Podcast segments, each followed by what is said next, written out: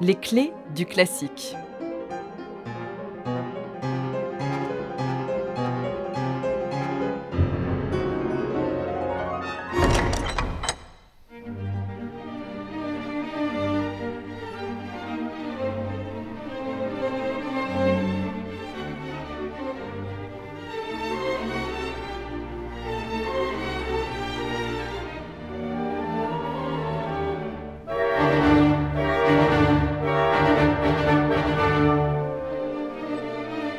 Depuis 1781 et son installation à Vienne, Mozart a mis le genre symphonique de côté.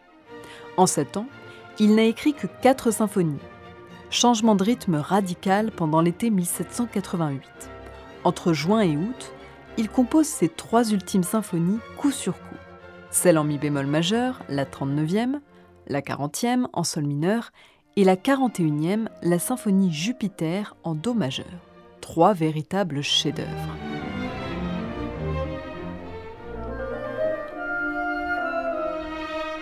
En 1788, Mozart a 32 ans. C'est une période de création intense.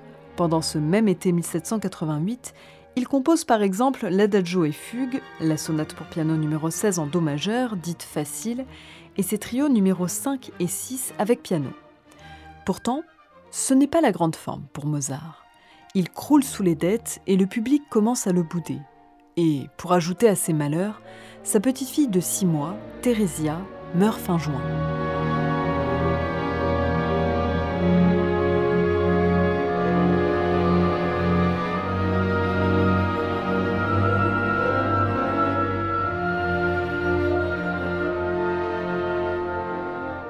En ce qui concerne notre symphonie numéro 40, c'est la deuxième fois que Mozart choisit la tonalité de sol mineur, après la numéro 25, composée 15 ans plus tôt, alors qu'il n'a pas encore 18 ans. Que de progrès depuis L'orchestration est maintenant beaucoup plus raffinée et flamboyante. Le choix de l'instrumentation est ici plutôt léger, pas de trompette ni de timbales. Et dans la deuxième version, celle qui est la plus souvent jouée, Mozart ajoute des clarinettes, apportant ainsi des sonorités plus chaudes, plus suaves.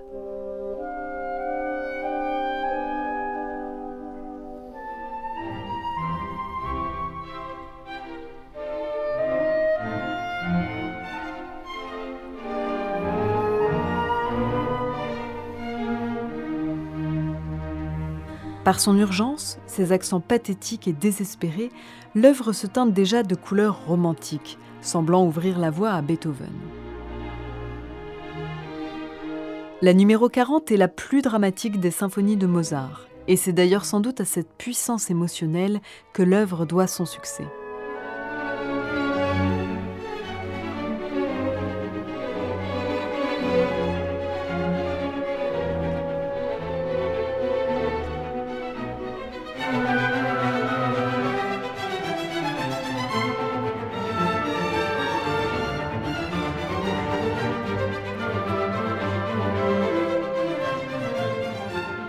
La symphonie s'ouvre sur un allegro fiévreux, sans doute le plus populaire de Mozart.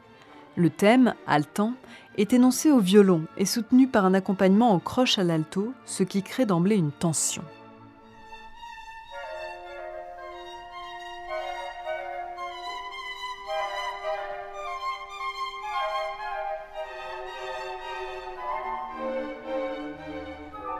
L'agitation initiale s'apaise lors de l'andante, le mouvement lent écrit dans la douce et lumineuse tonalité de mi bémol majeur. Les différents instruments entrent les uns à la suite des autres, en imitation, d'abord à l'alto, puis au violon.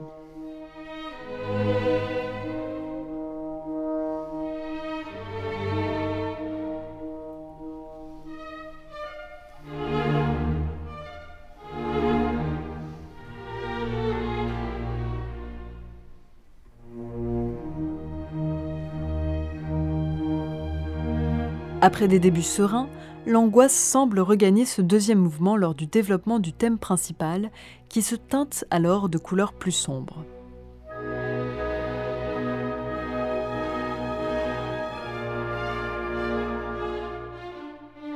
Vient ensuite le menuetto, vigoureux et énergique.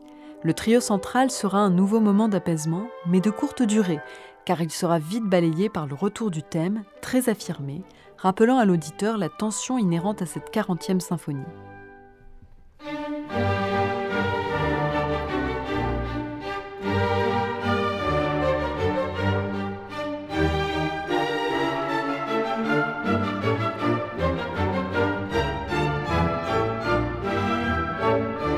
Le dernier mouvement, noté Allegro assai, n'est que fièvre et violence. Aucun moment de répit entre les enchaînements de tonalités. Surtout dans la partie centrale où les procédés d'imitation s'accentuent. Le tempo est plus vif et offre un flot continu de croches.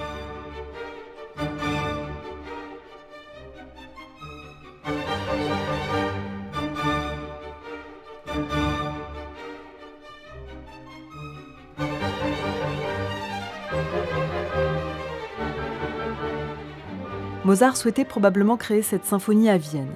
Selon certains, il n'y aurait pas de traces d'exécution de son vivant. Selon d'autres, elle aurait peut-être été jouée à Leipzig en 1789, ce qui pourrait expliquer son remaniement en 1791 avec l'ajout de la partie de clarinette.